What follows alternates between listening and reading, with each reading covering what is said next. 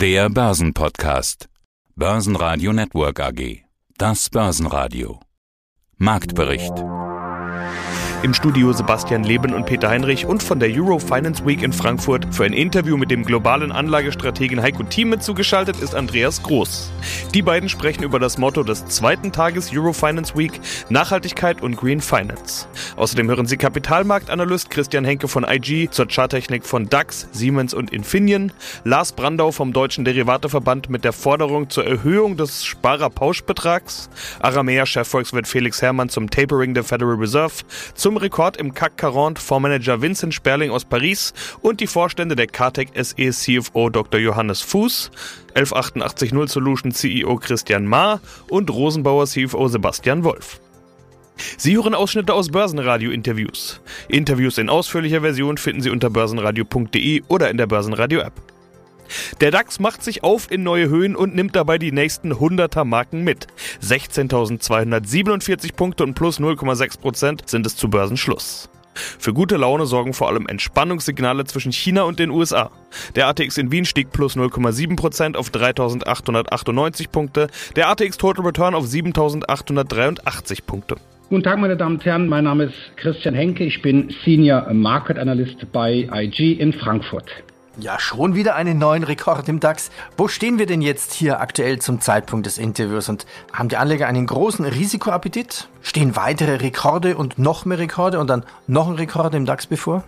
Ja, wir sehen es ja in den letzten drei Tagen. Der DAX eilt jetzt wirklich endlich von einem neuen Hoch zum anderen. Wir haben ja heute auch schon ein neues Rekordhoch gesehen, beziehungsweise auch jetzt, während wir reden, geht es auf dem Frankfurter Börsenparkett weiter aufwärts. Und auch heute natürlich, wenn wir uns jetzt den Tageschart anschauen, eine wunderbar schöne, große grüne Kerze. Wir sind jetzt weit über 16.200 und ja, das dürfte noch nicht alles gewesen sein. Wenn ich jetzt so frage, Risikoappetit für die Anleger. Ist es denn ein Risiko, wenn die Anleger wirklich auf steigendem DAX-Kurse setzen? Nein, im Grunde eigentlich nicht. Es kommt jetzt eigentlich, was wir jetzt zu so die letzten Tage, insbesondere heute sehen, zur rechten Zeit. Jedes Jahr genau im Oktober, im November reden wir über die Herbstrallye und dann im späteren Verlauf über die Jahresendrallye. Also das sogenannte Schlussquartal ist statistisch betrachtet das stärkste Quartal, die stärkste Phase eines Börsenjahres. Und der Oktober über rund drei Prozent, der November, das war jetzt erstmal nur mal jetzt die Performance einschließlich gestern, da waren wir auch an die drei Prozent, da liegen wir also heute Monate drüber. Und dann kommt noch der Dezember. Die letzten drei Monate sind im Grunde sehr gut. Da greifen die Anleger beherzt zu. Da riskieren sie auch was bis Jahresultimo. Und das Ergebnis, das sehen wir heute. Mein Name ist Felix Herrmann. Ich bin Chefvolkswirt Aramea Asset Management AG in Hamburg. Und wir müssen über Notenbankpolitik sprechen, denn es geht los. Die US-Notenbank Federal Reserve startet das Tapering. Noch immer wird so ein bisschen drüber philosophiert, was genau das jetzt eigentlich bedeutet für uns alle. Die Fed geht auf jeden Fall den ersten Schritt raus aus dem Krisenmodus. So viel kann man zusammenfassen. Herr Herrmann, wie kommt die Meldung bei Ihnen an?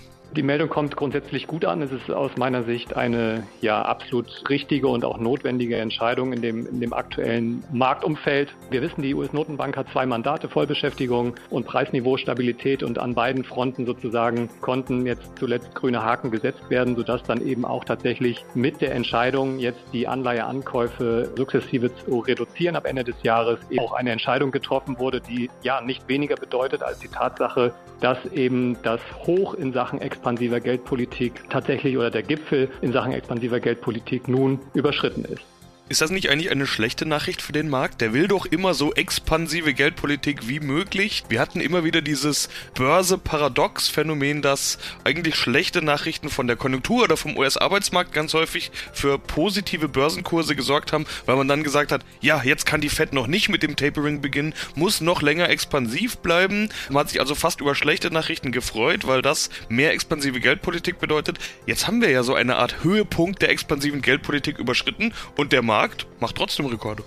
Genau, das war die große Sorge im Vorfeld beziehungsweise in den Monaten, bevor es jetzt eben konkret wurde mit dem Tape, was uns möglicherweise eben eine Wiederholung des Marktumfeldes drohen könnte, das wir in 2013 erlebt haben, nämlich das ja sogenannte Tape, als innerhalb ja von wenigen Wochen sich die Zinsen in den USA beispielsweise fast verdoppelt haben. Diesmal sieht die Situation insofern ein Stück weit anders aus, als dass auch die US-Notenbank wirklich gelernt hat aus den Erfahrungen von 2013 und eben den Markt wirklich mit Samthandschuhen angefasst hat und ganz extrem vorsichtig eben auf diesen Ausstieg vorbereitet hat. Der Notenbank kommt eben dann auch noch zugute, beziehungsweise der Märkte kommt dann eben auch noch zugute, dass wir konjunkturell eben noch jetzt in dieser Post-Corona-Aufschwungsphase sind, wo die Wirtschaft eben noch deutlich über Potenzial wächst, trotz der ganzen Probleme, die wir ohne Frage haben, Stichwort Angebotsknappheiten, Lieferengpässe etc. Trotz dieser Lage auch an, an der Unternehmensfront nach wie vor sehr gut aus, muss man sagen. Jetzt auch die Berichtssaison für das dritte Quartal verlief deutlich besser, sowohl in den USA als auch in Europa, als das viele für möglich gehalten haben. Insofern schwimmt der Markt, zumindest was die Aktienmärkte angeht, eben auf so einer äh, Unternehmensgewinnwelle aktuell. Das kann man, glaube ich, relativ deutlich so sagen. Und ja, kann dementsprechend eben auch die Entscheidung der US-Notenbank wirklich sehr, sehr gut verdauen aktuell. Heiko Thieme, globale Anlagestratege. Und das Thema ESG, Grün und so weiter und eben auch Glasgow ist auch ein Thema heute, diesem Dienstag in Frankfurt auf der Eurofinance Week. Der grüne Dienstag würde ich ihn mal nennen. Und auch der ähm, Konferenzsaal ist dann in grünes Licht getaucht. Wie nachhaltig, Heiko, muss Banking sein? Wie nachhaltig kann Banking sein? Wie wichtig ist denn das auch aus Anlegersicht auch und gerade angesichts des eben nach einer Verlängerung zu Ende gegangenen Weltklimagipfels in Glasgow? ESG ist äh, die neue Zukunft, zweifelsfrei. Äh, und zwar deswegen, weil die Jugend oder die neuen Kunden fragen, nachfragen. Wenn der Kunde heute nachfragt und du bietest ihm was an, ein Produkt, dann sagen, wie sieht es denn nachhaltig aus? Und die Nachhaltigkeit wird immer wieder nachgefragt. Dass es dabei Ausnahmen gibt, richtig, nicht wahr? Äh, dass man mit seinem Handy vielleicht nicht so vorsichtig umgeht und genau nachfragt, wie viel Energie es verbraucht, ist vielleicht eine zweite Sache. Aber generell ist ESG eine Situation, die äh, uns beschäftigen wird. Will man nun unbedingt das Windrad im Hinterhof haben, mit all den Geräuschen verbunden und so weiter? Äh, nicht unbedingt. Man will es wieder beim Nachbarn sehen. Das ist eine verständliche Sache. Aber letzten Endes wird es die Realität sein und wir werden davon geprägt werden. Das heißt aber nicht, dass die alten äh, herkömmlichen, die fossilen zum Beispiel Energiequellen jetzt alle ignoriert werden müssen. Das ist eine Naivität. Würden wir sie nämlich nicht haben, müssten wir uns überall äh, die Gürtel enger schnallen, hätten eine nicht Rezession, sondern eine Depression. Wir könnten gar nicht unsere Lichter mehr anmachen auch wenn wir sie nachts schon ausmachen, tagsüber könnten wir nicht fungieren. Das heißt, wir brauchen zurzeit dieser Übergangszeit. Und diese Übergangszeit jetzt ist eine Frage, dauert sie 10 Jahre, dauert sie 20 Jahre, 30 Jahre. Ich würde sagen, bis Mitte des Jahrhunderts, um es mal salopp und ein bisschen weitsichtig zu formulieren, werden wir tatsächlich die bisherigen Energiequellen immer noch brauchen. Und ich denke daran in meiner Argumentation an Indien. Wenn Indien sagt, wir werden im Jahre 2060, dann können wir uns vorstellen, dass wir klimaneutral sind naja, das ist eine Versprechung. Dass solche Versprechungen nicht immer eingehalten werden, das wissen wir auch. Also rechnen wir noch ein paar Jahre hinzu. In anderen Worten, es könnte im Laufe der zweiten Hälfte dieses Jahrhunderts, also von 2050 bis 2100 der Fall sein, dass dann tatsächlich der Letzte auch sagt, okay, wir schalten jetzt die Fossilen ab, wir haben die Erneuerung. Die Erneuerung muss wettbewerbsfähig sein, sie muss auch im ausreichenden Maße vorhanden sein, wir müssen uns nicht einschränken und da gibt es Übergangsphasen. Und dann müssen wir auch natürlich noch die neue Energiequelle so weit trimmen, dass zum Beispiel Batterien im Auto A nicht umweltschädlich sind in der Produktion, das muss man auch wissen, wissen, das Lithium, wo es herkommt, muss sich auch fragen. Und dann muss sie natürlich auch in der Lage sein, das E-Auto uns nicht nur 400 oder 500 Kilometer zu fahren, sondern eben tatsächlich 1000 Kilometer oder mehr, muss nicht 5000 Kilometer sein, das fährt keiner an einem Tag. Aber wenn einer sagt, ich, werde, ich fahre gelegentlich, wie jetzt gerade gestern hier, ja, ein Bekannter von mir, der kam mir an mit 1200 Kilometern von Malaga nach Cadaqués, ja, der will doch nicht zwischenzeitlich mal tanken und dann vier Stunden warten, dass es wieder aufgeladen ist. Also kurzum, da müssen noch einige Dinge kommen. Aber wenn das dann voll und ganz da ist, könnte ich mir vorstellen, dass Tankstellen im Jahre 2050 eher Rarität sind als die Normalität. Aber im Jahr 2030, glaube ich, gibt es mindestens so viele Tankstellen, wie es elektrische nicht wahr, äh, Leitungen gibt. Mein Name ist Vincent Sperling. Ich bin hier bei der Société de Gestion Prévoir, Co-Portfolio Manager mit Armin Zinser für unsere beiden europäischen Aktienfonds Prévoir Gestion Action und Prévoir Perspektive. Ich lebe seit 2005 in Frankreich. Wir sprechen über Rekorde. Wohin das Auge blickt, sehen wir Rekorde, also zumindest bei den Aktienindizes. Wall Street und Nasdaq schon seit einiger Zeit. Auch im DAX merkt man sich die Allzeithochs im Prinzip gar nicht mehr, weil eh bald wieder ein neues da steht. Heute früh gab es erst wieder eins und auch der französische CAC 40 hat eins erreicht. Hat ein bisschen länger gedauert, aber auch hier ist jetzt Rekordzeit angesagt. Herr Sperling, war zwar eine schwere Geburt, aber Rekord ist Rekord, oder? Ja, richtig. Also ich habe in den vergangenen Sendungen auch immer mal wieder erwähnt, dass das für den CAC besonders schwierig ist, weil es eben ein reiner Preisindex ist und kein Performance-Index wie der DAX. Also die schönen Dividenden, die helfen dem 40 eben nicht. Aber er hat es jetzt tatsächlich geschafft, am 2. November den Rekord einzustellen, der immer noch vom September 2000 stammte. Und ich habe es verpasst, weil ich gerade im Urlaub war. Im Urlaub in Afrika ohne, ohne Verbindung. Ja, aber es ist so, also der Rekord wurde eingestellt, der, war noch, der stand bei 6.922 Punkten und ein paar zerquetschten. Und heute sind wir über 7.140. Gewinner im DAX waren Kia Gen nach Übernahmegerüchten. Die Aktie stieg plus 4,3% und damit auf den höchsten Stand seit dem Jahr 2000. Delivery Hero legt als typischer Corona-Gewinner mit steigenden Infektionszahlen weiter zu, plus 3,8%. Weiterer Gewinner war Continental mit plus 3,1%. DAX-Verlierer waren die Münchner Rück mit minus 0,8%, RWE mit minus 0,9% und Schlusslicht MTU mit minus 1,1%. Nächste Aktie. Letzte Woche gab es die Jahreszahlen von Infineon. Umsatz 3 Milliarden Euro. Infineon selbst nennt es Vorteil Ungleichgewicht auf dem Halbleitermarkt. Ja, also man könnte auch ganz klar sagen, Profiteur vom Chipmangel. Geht der Aufwärtstrend der Aktie weiter? Danach sieht es aus. Wir haben erst vor kurzem, nämlich in der vergangenen Woche, hatten wir auch hier ein neues Hoch gehabt. Über 43 Euro wurde die Infineon-Aktie gehandelt. Dann kam es jetzt mal zu einem kleinen Rücksetzer, also auch Gewinnmitnahmen. Das ist überrascht nicht, wenn ich mir natürlich anschaue, dass der Wert noch Anfang Oktober bei 33, 34 Euro lag. Also Infineon-Aktien als Technologieaktie hat deutlich an Wert gewonnen gewonnen. Die Reise kann weitergehen und wenn wir uns den Chart anschauen und auch die technischen Werkzeuge, die wir haben, dann ist bei der Infineon-Aktie weitaus mehr drin. Beispielsweise kann es sogar bis an die 49 Euro gehen. Natürlich gilt auch hier, Infineon ist auch kurzfristig heiß gelaufen. Das heißt, ein Rücksetzer, wie wir das zuletzt gesehen haben, wäre natürlich wünschenswert, so Innenbereich, so ein Rücksetzer bis 41, 80, 41, 90 und dann natürlich hier dann zugreifen. Und wie gesagt, das Kursziel könnte so bei ungefähr 49, 40 liegen. Guten Tag, mein Name ist Johannes Fuß und ich bin CFO der Catec SE. Kommen wir mal zur Zukunft. Sie haben eine Prognose gegeben, ein Konzernumsatz von 535 bis 560 Millionen Euro sollen es werden und eine Steigerung des operativen Ergebnisses, also wie Sie gesagt haben, EBITDA adjusted, was Sie sich da anschauen, zwischen 30 und 59 Prozent auf 27 bis 33 Millionen Euro. Das sind ja jeweils doch breite Spannen in Anbetracht von nur noch wenigen Wochen bis Weihnachten und danach passiert wahrscheinlich sowieso nicht mehr viel. Wovon hängt das jetzt ab? Sind das diese ganzen Punkte, über die wir gesprochen haben oder woran liegt's?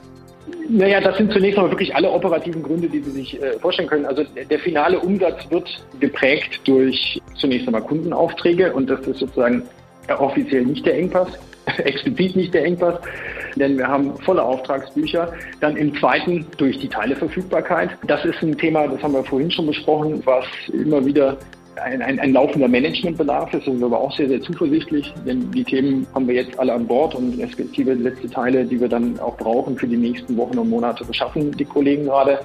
Dann haben wir immer noch auch ein bisschen eine Corona-Lage, bei der ich eigentlich immer davon ausgegangen, dass wir mittlerweile alles gesehen haben, aber wirklich im Griff hat man das natürlich auch nicht, muss man auch ganz offen sagen. Ich, ich bin in München und, und wir erleben natürlich hier, äh, gerade im Süden von, von Deutschland, auch irgendwo wieder eine Dynamik, die wir uns alle erhofft hätten, dass man sie so nicht sieht. Aber Summa summarum, und das ist, glaube ich, der ganz wichtige Teil, sehen wir uns on track und deshalb haben wir uns auch bisher nicht mit irgendwelchen Änderungen hinsichtlich dieser Prognose gesehen.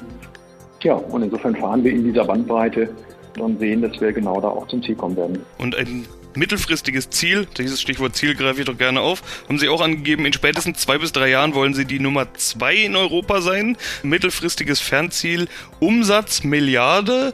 Ja, die Hälfte wird dieses Jahr oder über die Hälfte wird dieses Jahr ja schon geschafft. Vielleicht zum Zeitpunkt, während wir sprechen, Mitte November, haben sie die Umsatzhälfte, die Hälfte der Umsatzmilliarde vielleicht sogar schon drin, ohne dass es jetzt hier erfasst oder kommuniziert werden kann.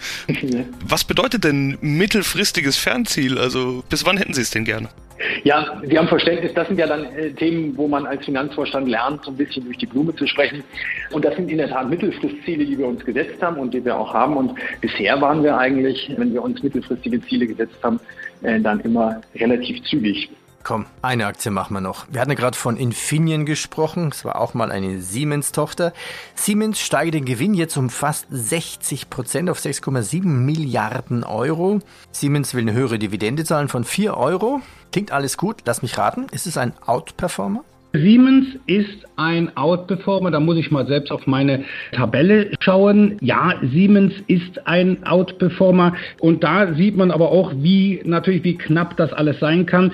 Die Tochtergesellschaft Siemens Helvinier dagegen hat es leider nicht geschafft, in den Bereich der ja, Outperformer zu kommen. Da muss man leider Gottes sagen, die Tochtergesellschaft ist ein Underperformer. Jetzt schauen wir uns natürlich die Siemens-Aktie an und da sieht es natürlich wirklich wirklich sehr interessant aus. Warum? Wir hatten erst vor kurzem, genau am 11.11., .11., hatten wir den Versuch gestartet, das Doppelhoch bei 151,86 rund zu überwinden. Das hat erstmal nicht geklappt. Heute greifen wir wieder diesen Widerstand an. Und ja, wenn dieser Widerstand charttechnisch natürlich betrachtet überwunden wird, dann kann die Reise so richtig losgehen. Und das erste Kursziel, das ist noch recht überschaubar, aber wäre schon ein schöner Gewinn. Das liegt weit über 163 Euro.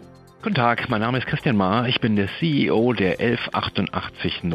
Nach Palfing ist 11880 auch ein recht prominentes Opfer von Cyberangriffen 2021 geworden. Sie sprachen in der Pressemeldung von massiven kriminellen Cyberangriffen auf die IT-Infrastruktur. Das war im Oktober. Was ist denn da genau passiert? Man kann ja momentan in der Presse relativ viel darüber lesen, dass die entsprechenden Sicherheitsstellen hohe Warnungen rausgegeben haben, dass die Cyberattacken in Deutschland massiv zunehmen. Jetzt hat es leider auch uns erwischt. Und zwar ist es so, dass über einen unbekannten Kanal ein Eindringling in unsere IT-Infrastruktur gekommen ist und hat in diesem Zusammenhang für uns relevante Systeme übernommen und äh, im Zuge dieser Übernahme auch, äh, so wie man es oft außen lesen kann, einen Erpressungsversuch gestartet, den wir natürlich abgelehnt haben und mit Hilfe unserer internen IT und zwei externen Firmen in relativ kurzer Zeit unsere IT-Infrastruktur wieder restauriert aus bestehenden Backups und einige Systeme in dem Zusammenhang, man muss immer das Gute im Schlechten sehen, auch refreshed, so dass wir eigentlich jetzt im Nachgang Nachgang besser als vorher dastehen. Mussten Sie auch IT komplett neu aufbauen? Wir mussten definitiv in einigen Bereichen IT komplett neu aufbauen. Ohne jetzt auf zu viel technische Details einzugehen, mhm. mussten wir den gesamten Active Directory Bereich neu aufbauen. Mhm. Wir unterteilen unsere Backups in verschiedene Backup-Ebenen und mussten unsere kurzfristigen Backups neu aufbauen oder haben die Chance genutzt, diese Systeme neu aufzubauen. Und um auf den Punkt zu bringen, wir haben ja, wenn man das mal simplifiziert darstellt, eigentlich drei Layer. Wir haben Systeme, die sind on-prem im Fachbegriff, also die, sind, die werden quasi von uns gewartet, gehostet und gepflegt, teilweise in unseren eigenen Räumlichkeiten oder aber in angemieteten Räumlichkeiten. Wir haben auf der anderen Seite Systeme, die wir in der Cloud nutzen, zum Beispiel bei Amazon, also die AWS oder bei Microsoft Azure oder bei Oracle. Da wiederum kann man nochmal differenzieren, wenn man unsere eigenen Systeme, also die On-Prem-Systeme nehmen, ganz simplifiziert Windows-basierte Systeme auf der einen und Unix, Linux-basierte Systeme auf der anderen Seite. Erwischt hat es ausnahmslos alle Windows-Systeme on-prem. Wir haben keine Schwierigkeiten in den Cloud-Systemen, also unser SAP-System ist Cloud gehostet. Viele andere relevante Systeme sind bei AWS Cloud gehostet. Unser gesamtes BI, also Dateninformationssystem, ist bei Oracle Cloud gehostet aber viele relevante interne Systeme, also E-Mail-Zwischenpuffer, weil das eigentliche E-Mail-System ist bei Microsoft Azure gehostet, oder aber Systeme für die Personalplanung, Systeme für die Finanzplanung und so weiter und so weiter. Alle ausnahmslos Windows-Systeme wurden relativ intensiv korrumpiert. Und die Linux sind clean. Man wird es nicht glauben, ja, aber die Linux-Systeme sind, Stand jetzt immer, muss man dazu sagen, aber wir sind schon sehr, sehr, sehr weit und wir haben, wie gesagt, sehr viele oder sehr, sehr gute externe Experten eingeschalten. Die, würde ich mal sagen, sind zu 99,9 Prozent äh, nicht betroffen. Wie groß waren die Ausfälle? Sind auch Kundendaten betroffen gewesen? Also ich muss, ich muss immer sagen, nur den jetzigen Stand wiedergeben kann. Ich kann nicht sagen, was jetzt in drei, vier, fünf, sechs Monaten passiert. Also diese Hackerangriffe verfolgen ja eigentlich immer relativ stringente Pläne. Stand jetzt sind weder Kunden noch Internetdaten betroffen. Was wir sehen, ist halt, es ist relativ destruktiv vorgegangen worden. Man hat Sachen wirklich zerstört. Oder aber man hat sich verschlüsselt und im Zuge der Verschlüsselung wurden wir eben aufgefordert, für die entsprechende Entschlüsselungssoftware Geld zu bezahlen. Sebastian Wolf, CFO von Rosenbauer. Es gibt ein Thema, über das haben Sie mit uns schon in unserem Q1-Interview gesprochen, ebenso im Sommer. Jetzt in Q3 sprechen nahezu alle drüber. Lieferkettenprobleme, fehlende Bauteile, die üblichen Themen, die man gerade aus jeder Ecke und Ende hört sozusagen. Sie haben das Thema frühzeitig erkannt, hatten in den letzten beiden Interviews auch gesagt, dass Sie denken, dass Sie das kompensieren können. In der aktuellen Pressemeldung jetzt steht es allerdings ganz oben als Belastungsfaktor bei Ihnen. Die Situation war also dramatischer, als Sie dachten? Ja, wir haben es im Halbjahr kompensiert mit einer Covid-Unterstützung, die wir im internationalen Standort bekommen haben, haben aber dort auch schon einen Effekt drinnen gehabt aus diesem Titel heraus und da sehen wir, dass sich das jetzt leider im dritten Quartal eben fortsetzt. Das ist einfach ein Thema, mit dem wir gewohnt sind umzugehen, weil wir sehr viel Material bei unseren Fahrzeugen verarbeiten, aber das jetzt in der Tat schon stärker oder wesentlich stärker uns beeinflusst als üblicherweise. Wo genau drückt's denn, beziehungsweise was drückt denn? Also sind es eher die Bauteile, die bei Ihnen fehlen? Das ist ja die eine Story, die man zurzeit immer hört. Also, dass Sie gar nicht erst bauen können, weil zum Teil irgendwelche Kleinigkeiten fehlen. Oder umgekehrt ist es eher die Logistik, also dass Sie zwar bauen können, aber nicht ausliefern.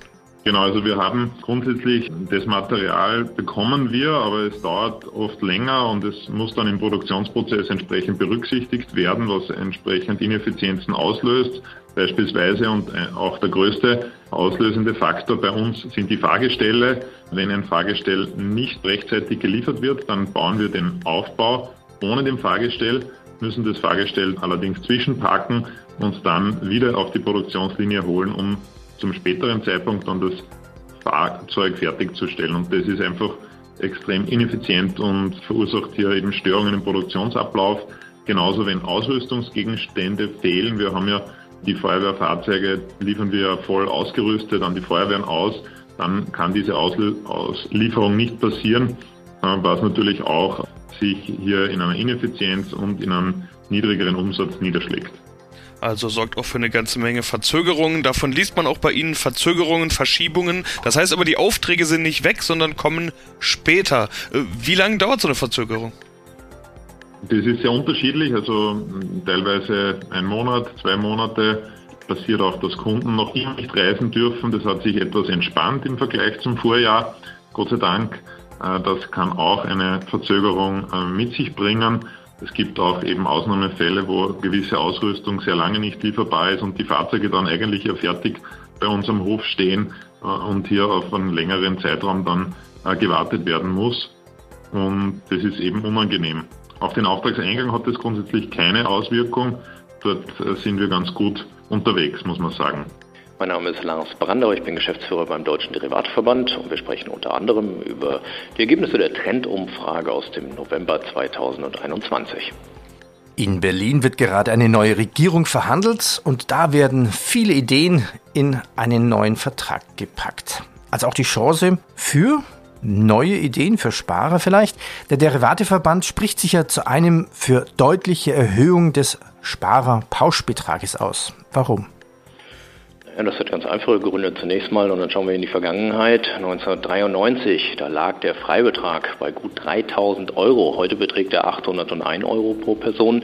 Da muss man sagen, das reicht nicht. Und wir sind in einer Situation, wo es Negativzinsen gibt. Seit vielen, vielen Jahren haben wir das Problem, dass es nichts mehr gibt für das, was auf dem Sparbuch liegt. Und wir haben noch als Deutsche relativ viel auf den Sparbüchern liegen, aber es passiert nichts, außer dass das Geld weniger wert wird wird und es muss was getan werden in puncto Altersvorsorge.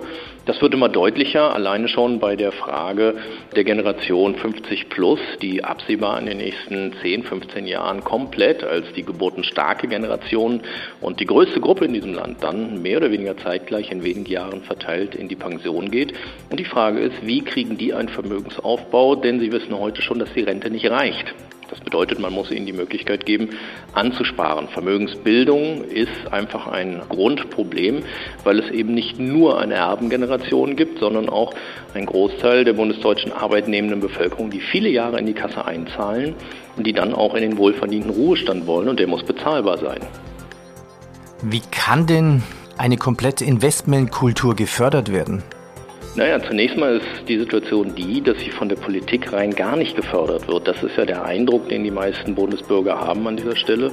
Und die Finanzindustrie, die gesamte Branche im Grunde genommen seit vielen Jahren über edukative Programme zu vermitteln versucht, wie wichtig dieses Thema Geldanlage ist. Aber die Deutschen sind rein statistisch betrachtet immer noch das Volk, die überhaupt nicht gerne über Geld reden, nicht gerne darüber reden, was sie haben und was sie tun und was sie machen. Und es gibt einen kleinen Anteil, der wird sicherlich zunehmend größer und das ist wichtig und richtig. Der beschäftigt sich aktiv mit seinem Geld, mit dem Geld, was ihnen zur Verfügung steht, mit dem Geld, mit dem man dann arbeiten kann, das man anlegen kann, das zunächst gespart, angelegt und im Zweifelsfall vielleicht sogar noch übrig ist, um damit etwas zu spekulieren. Aber zumindest ist es dringend erforderlich und da fehlt ein wenig die politische Unterstützung, dass mehr getan wird in puncto Ausbildung und das beginnt beim kleinen Einmaleins und der Wissensvermittlung, was sind eigentlich Zinsen und Zinseszinsen und wofür brauche ich die Geldanlage.